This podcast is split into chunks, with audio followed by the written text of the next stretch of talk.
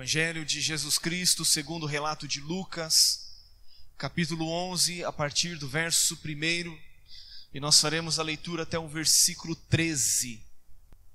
Diz assim, a partir do verso 1: De uma feita estava Jesus orando em certo lugar. Quando terminou, um dos seus discípulos lhe pediu: Senhor, ensina-nos a orar, como também João ensinou aos seus discípulos. Então ele os ensinou, dizendo: Quando orardes, dizei: Pai, santificado seja o teu nome. Venha o teu reino. O pão nosso cotidiano dai-nos de dia em dia. Perdoa-nos os nossos pecados, pois também nós perdoamos a todo o que nos deve. E não nos deixes cair em tentação.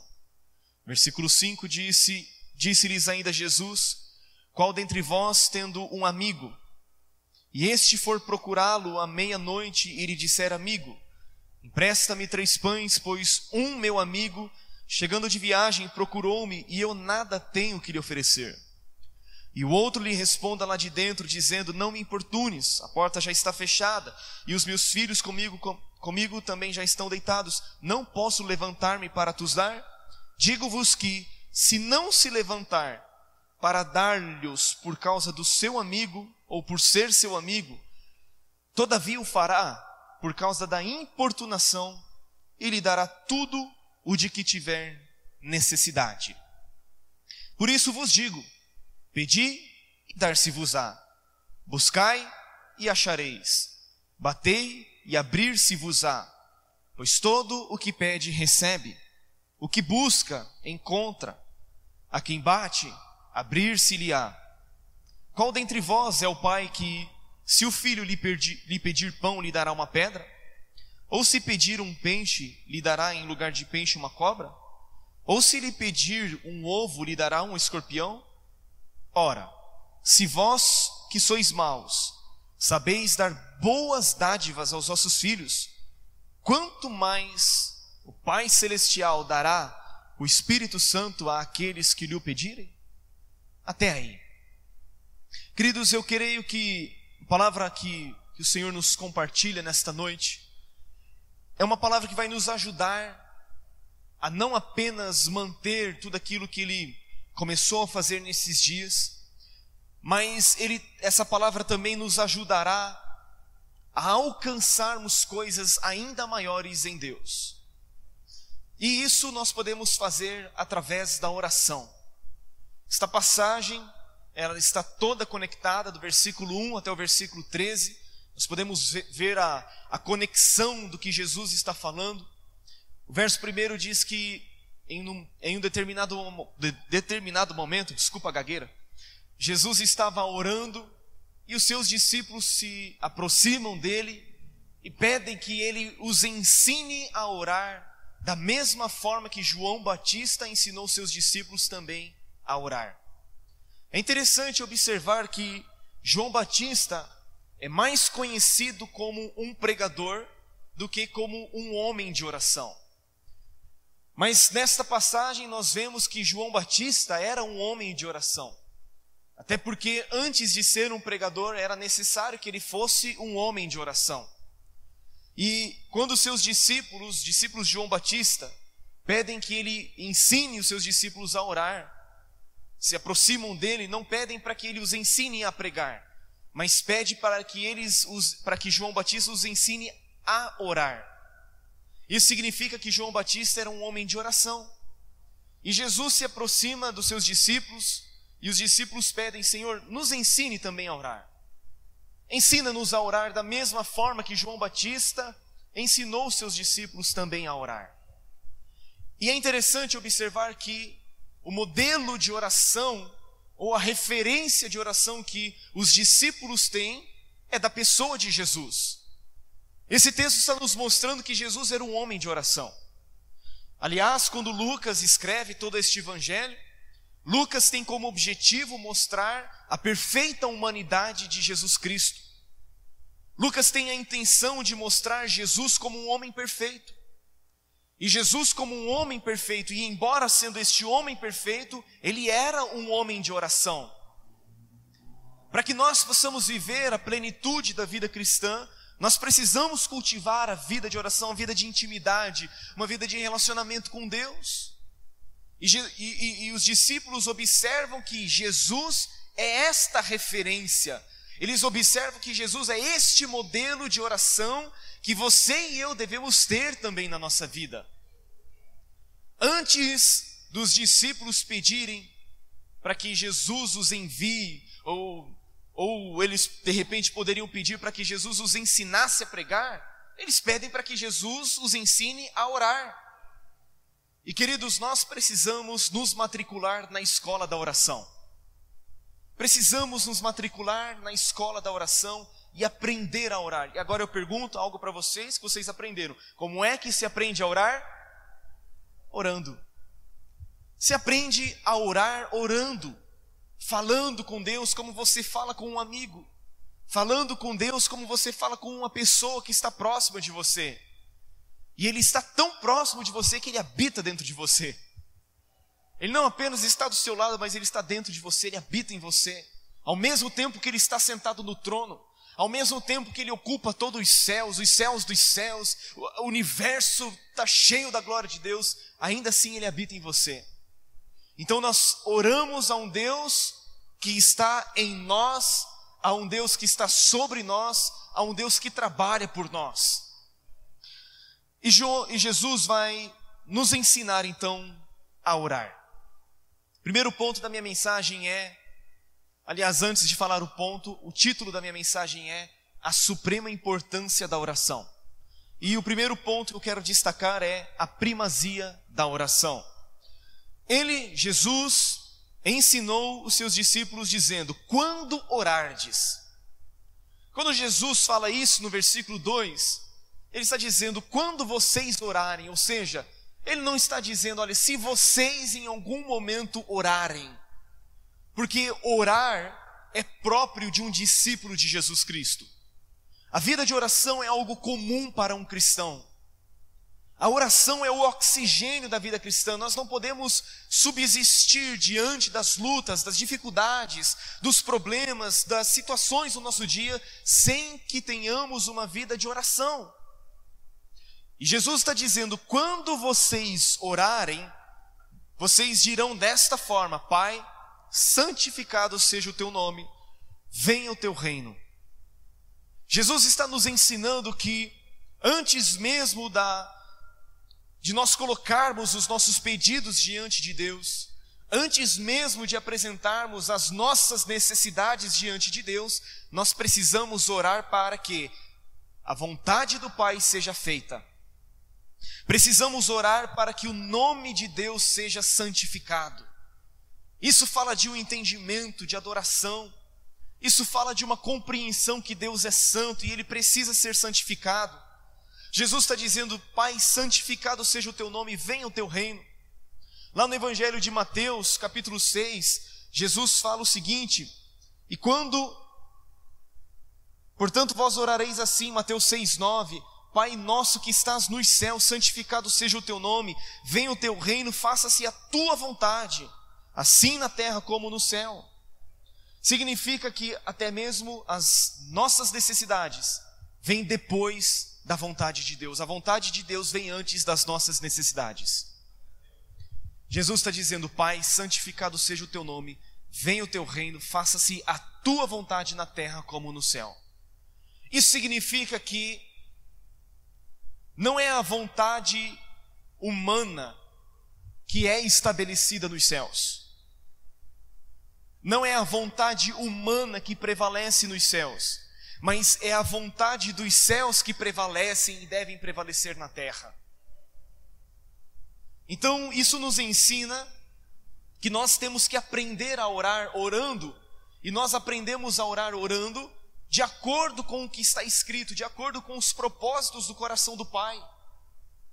Aprendemos a orar a vontade de Deus. Antes mesmo de apresentar as minhas vontades, eu tenho que orar, Pai, seja feita a tua vontade, não a minha. Usando novamente o exemplo de Jesus lá no jardim do Getsemane, quando ele diz: Pai, se possível, passa de mim este cálice, contudo seja feita a tua vontade, não a minha. Então, na primazia da oração, nós temos que aprender a orar para que a vontade de Deus seja feita em nossa vida. Mas Deus é tão gracioso que Ele não apenas deseja que você e eu oremos a vontade dEle, mas Ele também sabe das necessidades que você e eu temos. E aqui no versículo de número 3, versículo 3 e 4, Jesus vai nos ensinar três coisas. Ele vai nos ensinar no versículo 3 dizendo o seguinte: o pão nosso, o pão nosso cotidiano dai-nos de dia em dia, perdoa-nos os nossos pecados, pois também nós perdoamos a todo o que nos deve, e não nos deixes cair em tentação. Primeira coisa que Jesus nos ensina é que nós podemos e devemos orar pedindo provisão.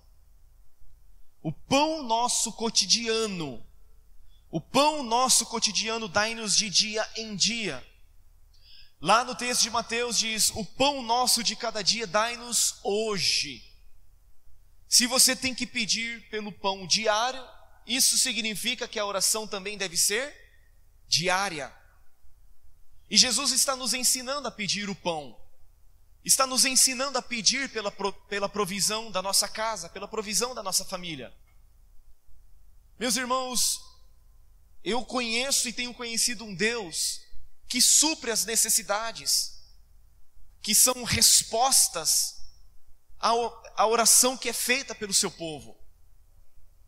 Deus responde às nossas necessidades. Ele sabe aquilo que você e eu precisamos. Ele conhece o problema que você está enfrentando e ele está pronto para responder à sua necessidade e prover algo sobre a sua vida. Mas Jesus não apenas nos ensina a respeito da provisão, mas ele também nos ensina a respeito do perdão na oração. É no ambiente de oração que nós somos perdoados por Deus. É no ambiente de oração que confessamos os nossos pecados. É no ambiente de oração que apresentamos a Deus as nossas fraquezas, as nossas limitações. E aqui Jesus está ensinando o seguinte: que quando nós orarmos, nós devemos pedir a Deus perdão pelos nossos pecados e devemos também, no ambiente de oração, perdoar aquele que nos deve.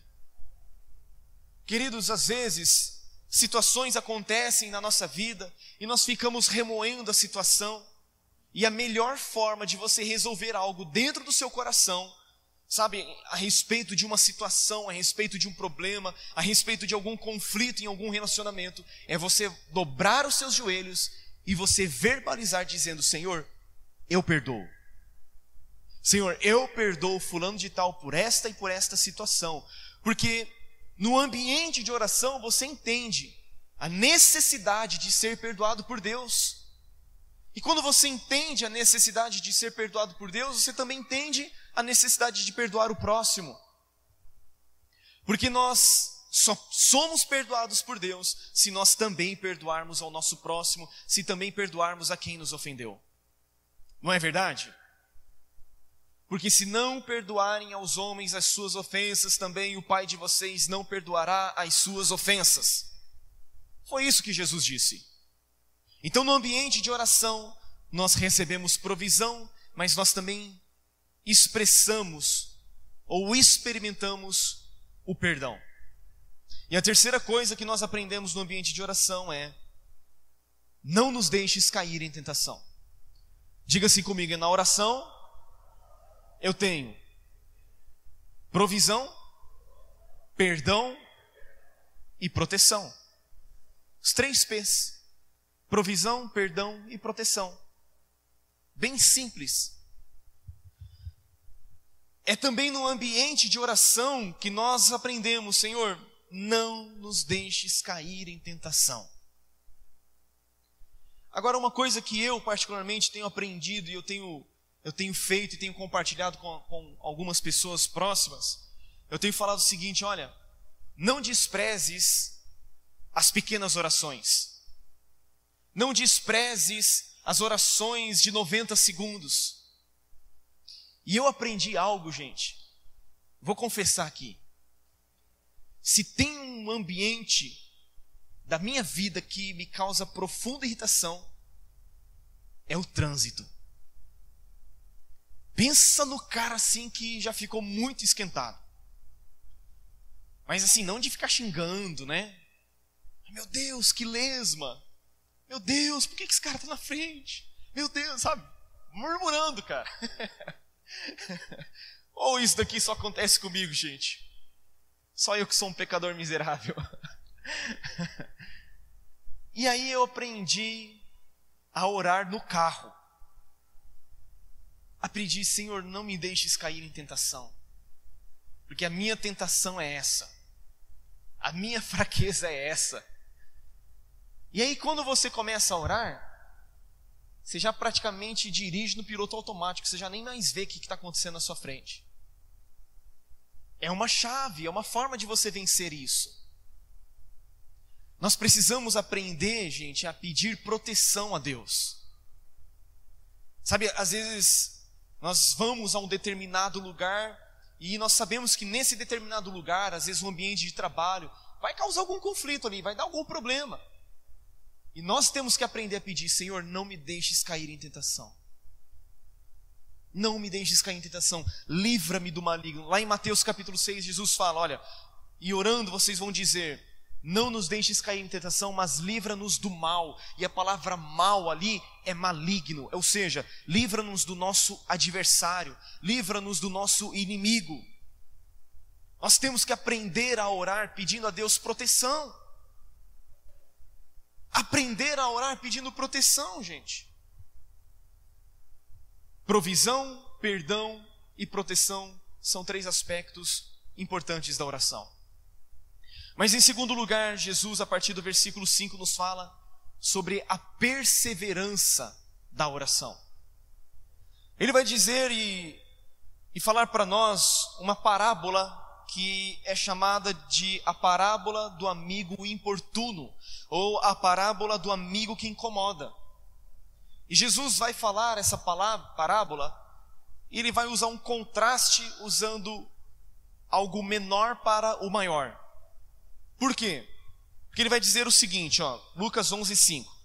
Disse-lhes ainda Jesus: Qual dentre vós, tendo um amigo, e este for procurá-lo à meia-noite e lhe disser: Amigo, empresta-me três pães, pois um meu amigo, chegando de viagem, procurou-me e eu nada tenho que lhe oferecer.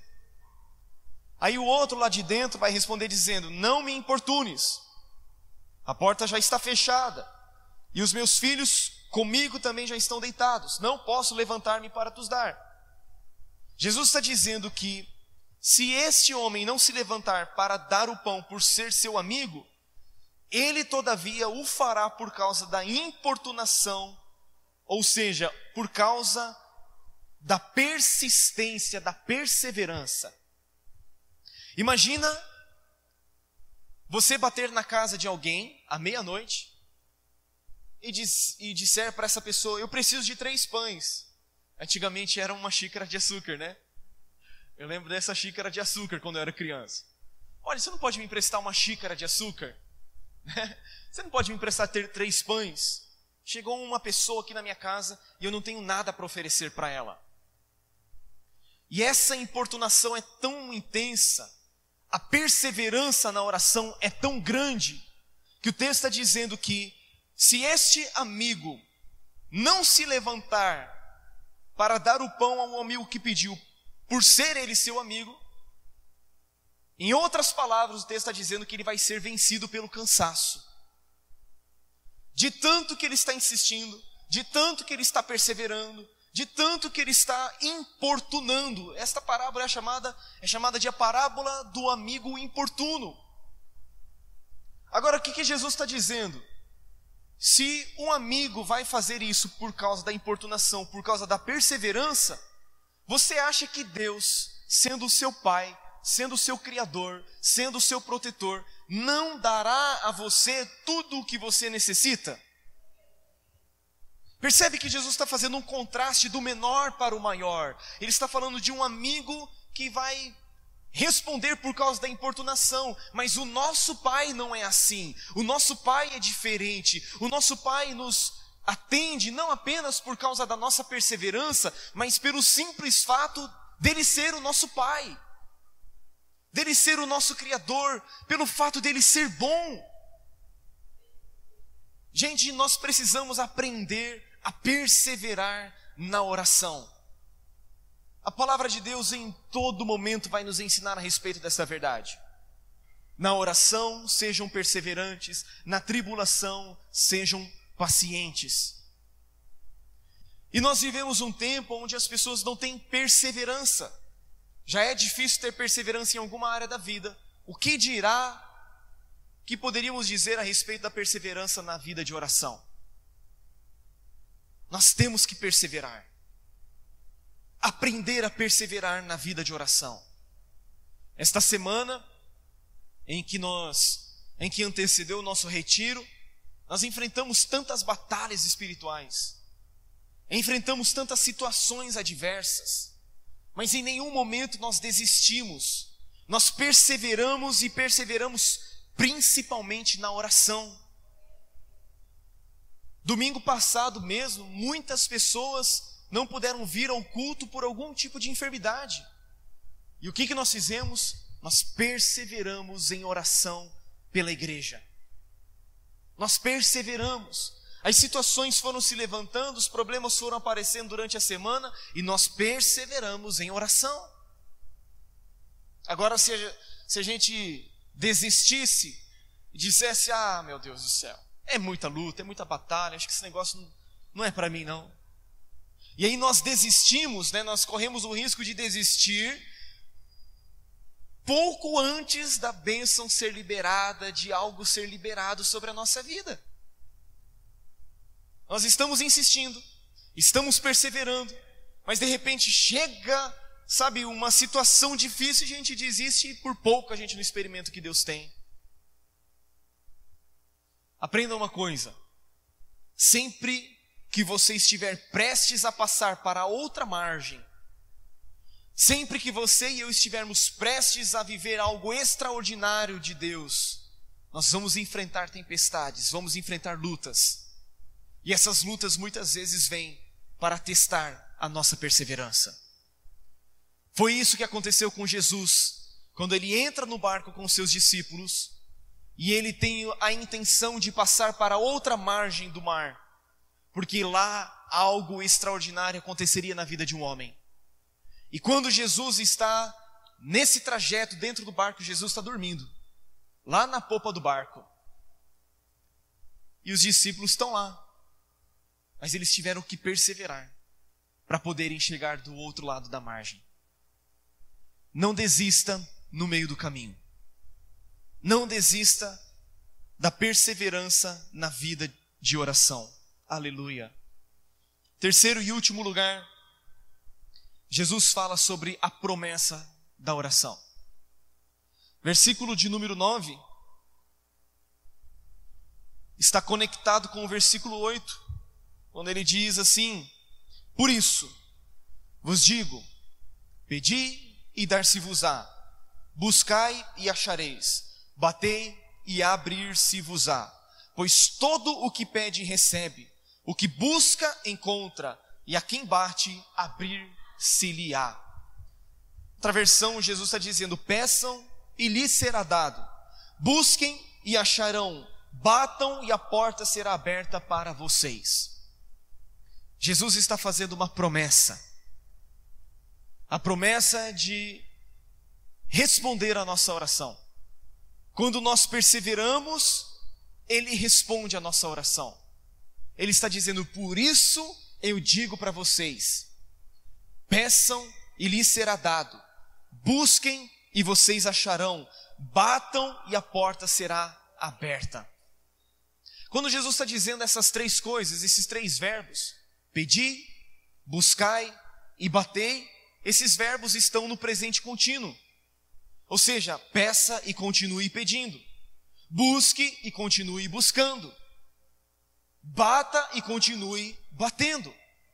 E ele faz uma promessa minha a você: pois todo o que pede, recebe. Todo o que busca, acha.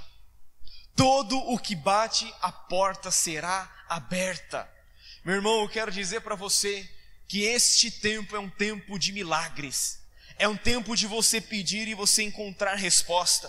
É um tempo de você buscar e você achar. É um tempo de você bater na porta e a porta ser aberta para você.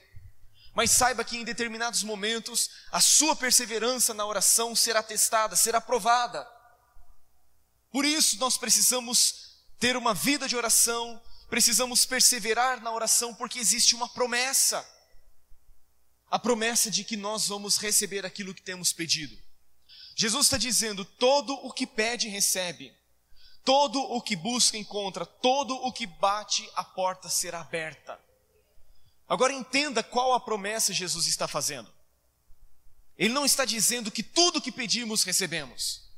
Ele não está dizendo que tudo que buscamos achamos. Ele não está dizendo que tudo que nós batemos será aberto para nós. Ele não está dizendo que tudo que nós pedirmos a Deus será dado por Deus. Por quê? Porque existem pedidos que nós fazemos que nós não receberemos. Por quê? O que, que a Bíblia diz lá em Tiago 4, 1 e 2? Vocês pedem e não recebem, porque vocês pedem mal, para vocês esbanjarem em seus próprios prazeres. Então Jesus não está dizendo que tudo que nós pedimos recebemos, mas a Bíblia está dizendo que todo o que pede recebe. Ou seja, essa promessa é para cada um de nós. Aleluia. E a Bíblia vai dizer ainda lá em João, 1 João 5,14, que se nós pedirmos alguma coisa segundo a Sua vontade, nós temos a confiança de que Ele nos ouve. E se Ele nos ouve quanto ao que pedimos, temos a confiança de que nós vamos obter aquilo que temos pedido a Ele. É pedir segundo a vontade de Deus. Deixa eu dar um, um exemplo, bem, bem bobo, mas é interessante. Quando nós falamos sobre pedir provisão, Jesus nos ensinou a pedir o quê? Pelo pão de cada dia. Ou seja, quando nós pedimos por provisão, o pão está garantido, mas o pudim não. O pão está garantido, agora o pudim pode ser que venha como acréscimo. Você pode pedir, pode ser que você receba. Isso significa, gente, brincando, né? Que Deus não responde às nossas ganâncias. Deus responde às nossas necessidades. E às vezes você tem que discernir: Senhor, o que eu estou pedindo é necessidade ou é ganância? Deus, o que eu estou pedindo é para que eu esbanje nos meus próprios deleites? Ou eu estou pedindo com um propósito, por exemplo, Deus, eu quero que o Senhor me prospere. Eu não vejo a, é, esse tipo de oração sendo errada. Deus, eu quero que o Senhor me prospere, mas existe um propósito? Deus, eu quero que o Senhor me prospere porque eu quero fazer coisas específicas para o seu reino. Ele vai te prosperar. Aí você vai sair do nível do pão e você vai entrar no nível da prosperidade. Agora, se você quer prosperidade para se esbanjar, sinto muito. Então, é, é uma questão de você discernir para que e por que você quer o que você está pedindo. Então, essa passagem é muito interessante. E aqui, novamente, Jesus, né, voltando para o texto, Jesus vai falar sobre esse contraste do menor para o maior, do menos importante para o mais importante. Ele vai dizer no versículo 11, ó: Qual dentre vós é o pai que, se o filho lhe pedir pão, lhe dará uma pedra? Ou se pedir um peixe, lhe dará em lugar de peixe uma cobra? Ou se lhe pedir um ovo, lhe dará um escorpião? Existe algum pai que vai fazer isso pelo filho aqui, gente? Se tiver, eu quero orar por você. Estou brincando, eu sei que não existe. Mas Jesus está dizendo: olha, se vós, que sois maus, e aqui, quando Jesus fala, vós que sois maus, não está dizendo que você é um péssimo pai. Ele está falando da natureza humana. Se vocês que têm uma natureza humana corrompida, vocês conseguem dar boas dádivas aos filhos de vocês, Jesus está dizendo: quanto mais o Pai Celestial dará o Espírito Santo àqueles que lhe o pedirem? É interessante uma observação, mas esse mesmo texto no Evangelho de Mateus, quando Jesus fala a respeito do que o Pai vai dar, o evangelista Mateus diz: O Pai dará boas coisas àqueles que lhe o pedirem. E aqui Jesus está falando que o Pai dará o Espírito Santo àqueles que lhe o pedirem. Ou seja, as boas coisas que Mateus registra no seu evangelho é o Espírito Santo que o Pai dá àqueles que pedem a Ele. Sabe por quê? Que, que, por que, que Lucas fala a respeito do Espírito Santo? Porque o Espírito Santo é aquele que nos assiste em nossa fraqueza. O Espírito Santo é aquele que nos auxilia na nossa fraqueza. É interessante que quando o apóstolo Paulo vai dizer isso em Romanos 8, 26, também o mesmo Espírito nos assiste em nossa fraqueza. A palavra assistir significa carregar o peso, significa carregar o fardo, significa que o Espírito Santo carrega o nosso fardo, ele nos assiste em nossa fraqueza. E em que consiste a nossa fraqueza? A nossa fraqueza consiste do fato de que nós não sabemos orar como convém. Porque Paulo vai dizer que o Espírito nos assiste em nossa fraqueza porque não sabemos orar como convém. Então, nós temos o auxílio do Espírito Santo na vida de oração. Ele é chamado nas Escrituras Sagradas de o Espírito de súplicas e de graça. Ele é aquele que intercede por nós sobremaneira. A sua oração, a sua intercessão por nós é uma intercessão intensa. Mas o texto ainda vai dizer que ele intercede por nós com gemidos inexprimíveis. Ou seja, a sua intercessão por nós é também agônica. É uma intercessão que não pode ser expressada por meio de palavras. Mas o Espírito Santo também intercede por nós de uma maneira eficaz. Porque a Bíblia diz que, de acordo com a vontade de Deus, é que Ele intercede por nós.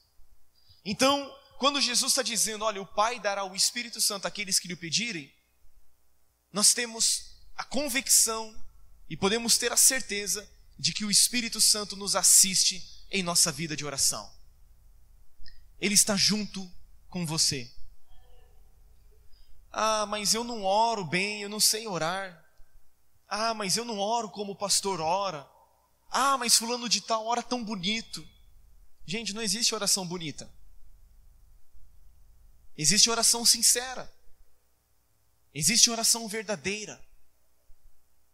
Existe oração do profundo do coração. E às vezes a oração pode até ser bonita aos olhos do homem, mas Deus não está nem ouvindo. Porque se nós estivermos apenas falando da boca para fora e o nosso coração estiver distante, Deus não ouve. E mais vale, queridos, um coração sincero, ainda que com palavras de acordo com o que você sabe, do que uma mente cheia de informação, mas que o coração está totalmente distante. Então ore.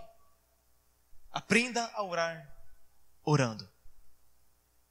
E para nós preservarmos tudo aquilo que Deus tem feito em nosso meio, nós precisamos entender a suprema importância da oração. é necessário nós entendermos a suprema importância da oração. E você precisa entender a primazia da oração, a perseverança da oração e a promessa que existe na oração feita por um filho de Deus. Amém? Então eu gostaria de deixar esta palavra ao seu coração. Que nós possamos nos apaixonar ainda mais pelo ambiente de oração. Eu gosto de uma de algo que eu aprendi quando nós estávamos em Curitiba. Sempre que o pastor falava a respeito de um projeto, ele dizia o seguinte: pense grande, comece pequeno, mas comece já. E na vida de oração é assim. Pense grande, Comece pequeno, mas comece imediatamente. Então amanhã é segunda-feira, já estabeleça na sua agenda um momento em que você deve orar. Talvez você não tenha costume, comece orando cinco minutos. Talvez você já tenha, ore quinze. Talvez você já seja um gigante, ore duas horas. né? Mas ore, comece a orar e você vai experimentar as grandes recompensas e promessas que são resultados de uma vida de oração.